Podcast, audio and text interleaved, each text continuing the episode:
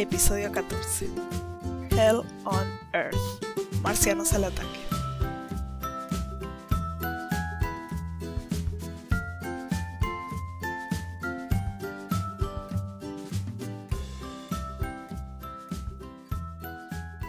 Bienvenidos al episodio número 14 de Pelis para Casita. Mi nombre es Bel y es un gusto conocerles. Esta es una de esas pelis que no podía ver de peque porque me daba miedo, ¿ok? Pero ahora es una buena forma de pasar el rato, así que denle una oportunidad. Eh, como siempre, saben que si uno viene acá es para saber cómo mejor disfrutar una peli en casa, ya sea por un servicio de streaming o la vieja y confiable piratería.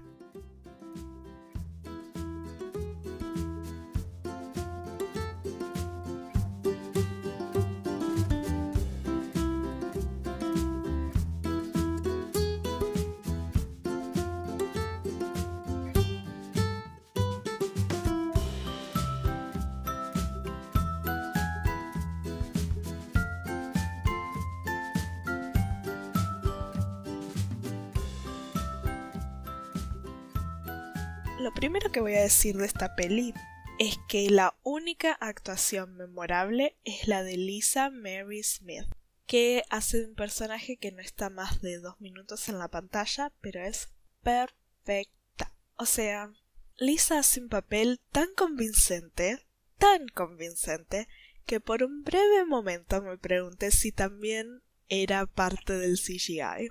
Una de las cosas que ayuda a hacer este efecto es que no pestanea durante todo el tiempo que está en pantalla. Esta es una película serie B, o sea, de bajo presupuesto, que no se promocionó mucho y muy probablemente salió directo a VHS.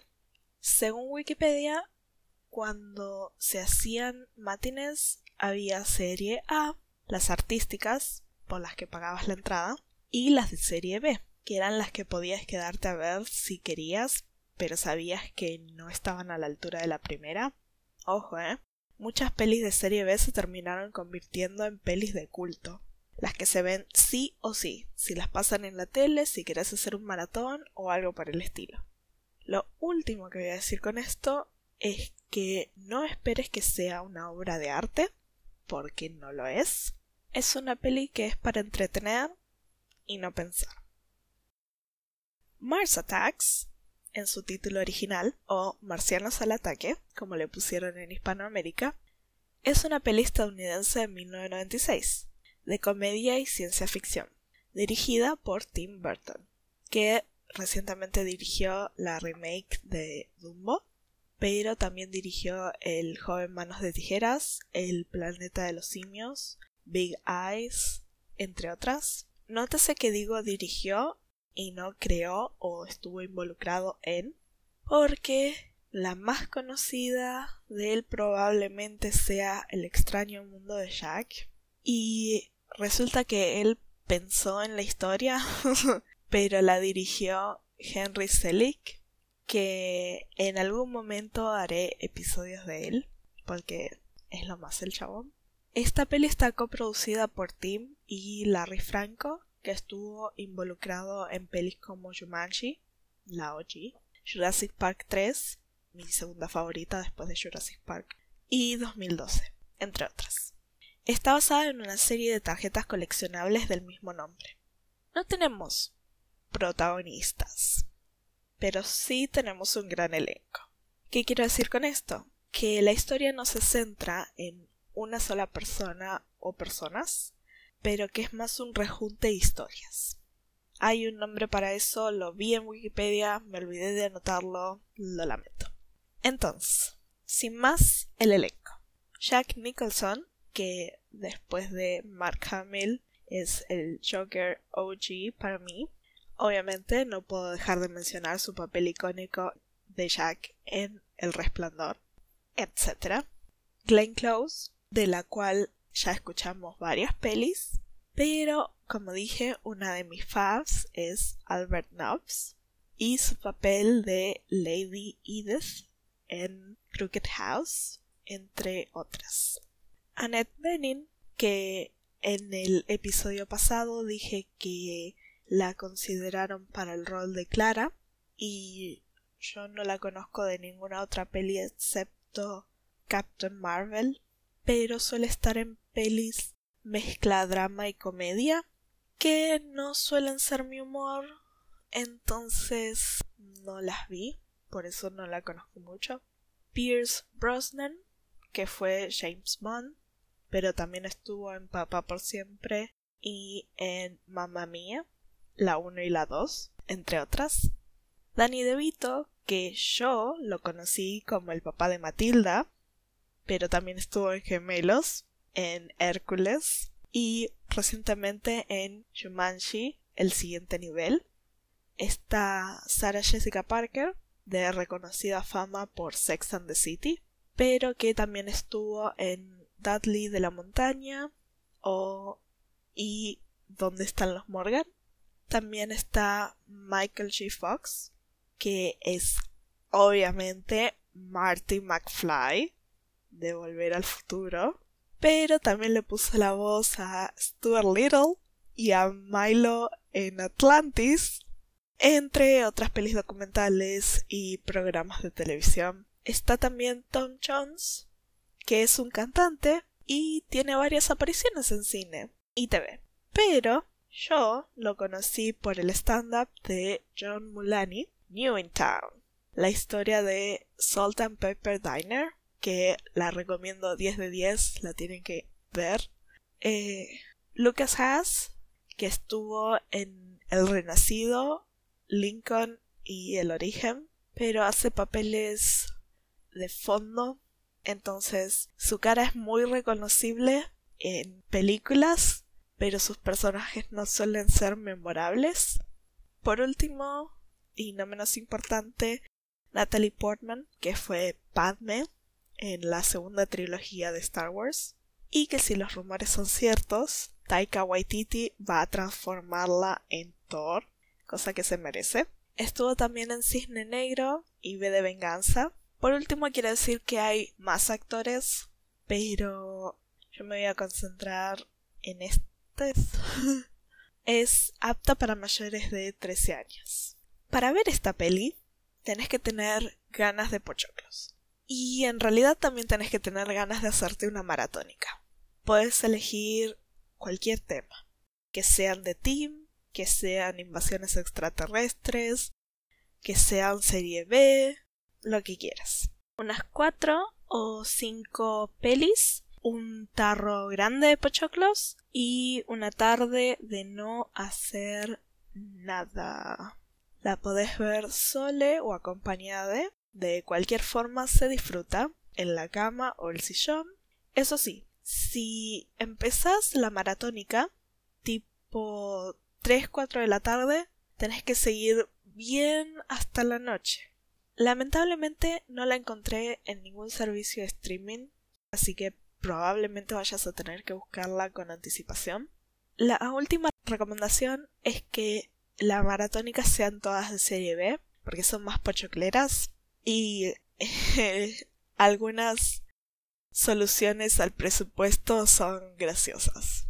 En un principio nos muestran que les marcianes, paréntesis, me voy a referir a les extraterrestres lo más no binariamente posible porque siempre les describen en grupo y spoilers descubren que no tienen órganos reproductivos como nosotros. Eso quiere decir que los personajes de la peli no pueden distinguir visualmente si son de un sexo o del otro, como estamos acostumbrados. Entonces, así. El título lo dejé como estaba para que puedan encontrar la peli. Les marcianes habían llegado a la Tierra a hacer un reconocimiento, tal vez. E incendiaron unas vacas, que es todo CGI, ¿ok? No lastimaron a ningún animal. Esta noticia de que hay extraterrestres llega al presidente de los Estados Unidos, que es Jack, y él decide salir en una cadena nacional a decir que hay vida extraterrestre, que no estamos soles en el universo y que no hay nada que temer porque obviamente seres tan avanzados como para tener viaje espacial son pacíficos. Después de este primer avistamiento y de que los marcianos hayan rodeado la Tierra, por lo menos en el espacio exterior, llega un mensaje que indica unas coordenadas y el presidente de los Estados Unidos y sus expertos deciden ir a recibirlos. Y acá empieza lo bueno.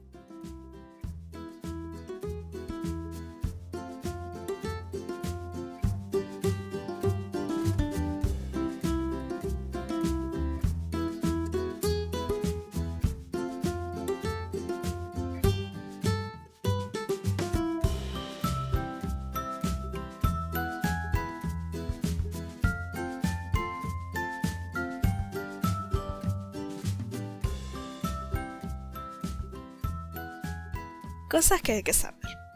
AKA spoilers.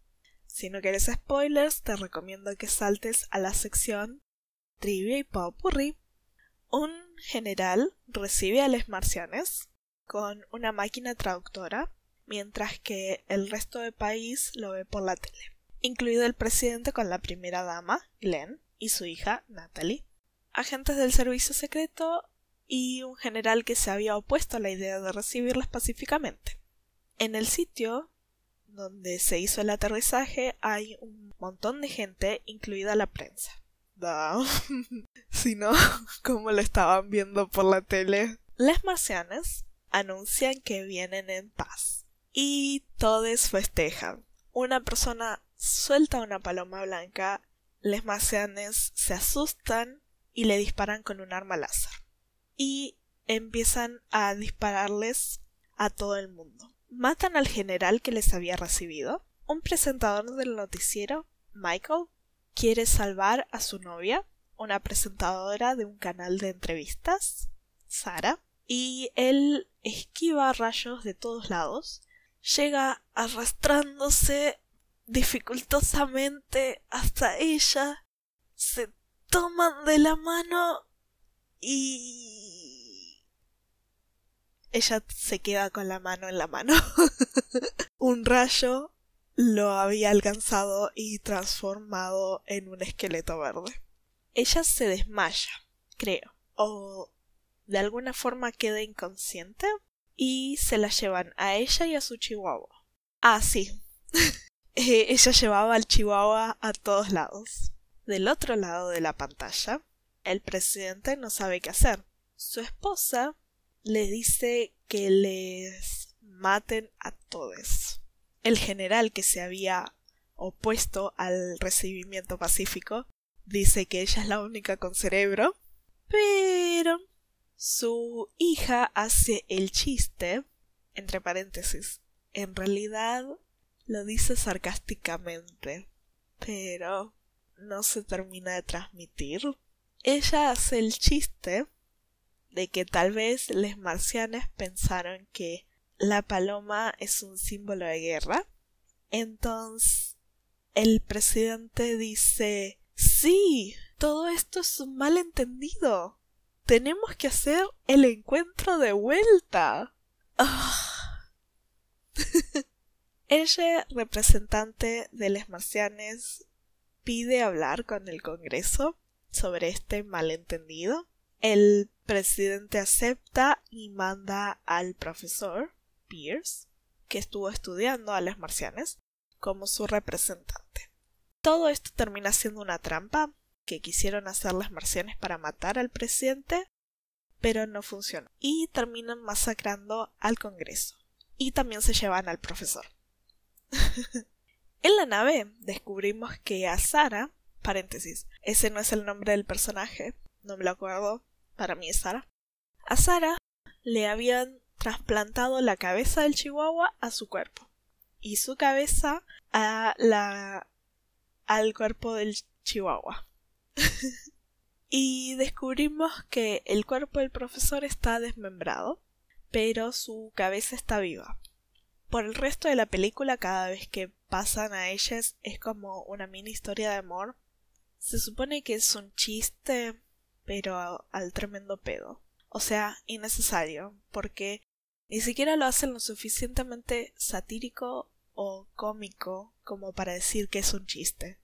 A lo que voy con esto es que podrían haber gastado estas escenas en otra cosa o hacerlas más graciosas. Pero bueno, después del desastre del Congreso, un nemarciane se infiltra en la Casa Blanca disfrazada de mujer. Como dije al principio, esta es la mejor actuación de toda la película. Este marciane quiere matar al presidente, no puede y lamentablemente le matan, lo que resulta en que los marcianes deciden todos tienen que morir y comienzan un ataque por todos lados.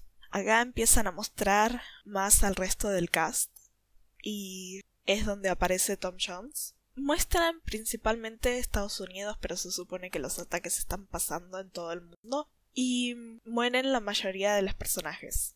Descubren, por suerte, que la música, quiero decir country, mata a los marcianes. Rápidamente esta noticia se esparce por todo el país y luego el mundo. El final es varios supervivientes en distintos lugares, algunos en unas cuevas en el medio de la nada, un hombre volviendo a su casa que es un complejo de departamentos que fueron cortados a la mitad, y por último las personas que descubrieron que el country, en serio, creo que es música country, recibieron una medalla de honor por parte de la hija del presidente, que es todo lo que queda del gobierno de los Estados Unidos.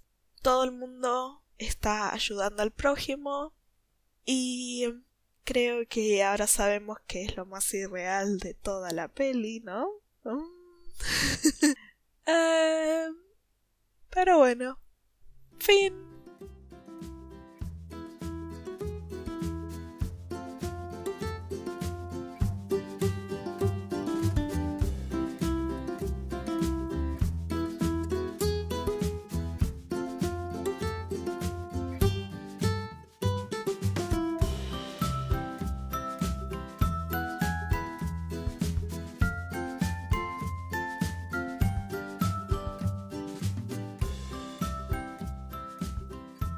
Trivia y el sonido que hacen los marcianes al hablar es conseguido poniendo en reverso una grabación del graznido de un pato. Lo que me parece genial y entiendo por qué a mí no me sale hacerlo. Em, el traje de mujer marciana no tenía ni cierre ni botones, para hacerlo lo más liso posible. A Lisa la actor, le tenían que coser dentro del traje cada día. Cosa que me parece súper tedioso, pero quedó genial, entonces no me puedo quejar. Em, se supone que porque fue programada para Navidad, decidieron que las personas que eran vaporizadas y solo quedaban los esqueletos, estos sean de color verde y rojo. Pero estos esqueletos también habían aparecido en Beetlejuice, así que no sé. La cuestión es que está bueno, es algo diferente. Esta es la última aparición física de Michael J. Fox en la gran pantalla desde 2019. Hizo muchos programas de TV y algunas actuaciones de voz, pero no apariciones físicas por su salud, asumo yo. El escritor del guion no se había dado cuenta que había una historia de tarjetas coleccionables y escribió su historia original. Por eso el creador de las tarjetas coleccionables dice que le gustó la peli, pero no es nada de lo que él haya escrito. Por último, consideraron a Meryl Streep para el rol de primera dama, pero menos mal que no pudo o no quiso, porque Glenn tiene esa forma de hacer que una persona parezca a la vez que puede matarte con la mirada, pero que está completamente calmada. Tiene una forma de meterte terror en la mente siendo una persona completamente normal. Meryl lo intenta en El Diablo viste a la moda, pero no llega al nivel que tiene Glenn, para mí.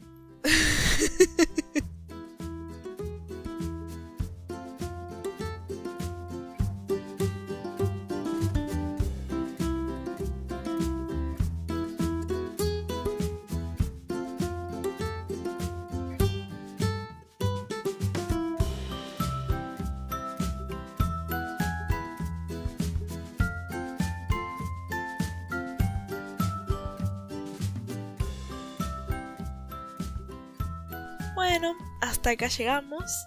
Como se dieron las cosas, resulta que es una peli que puede considerarse una entrada para lo que es el plato principal, que son las slashers para Halloween.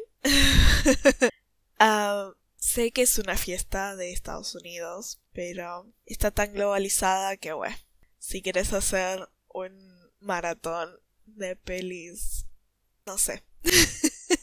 no sé a lo que voy con esto.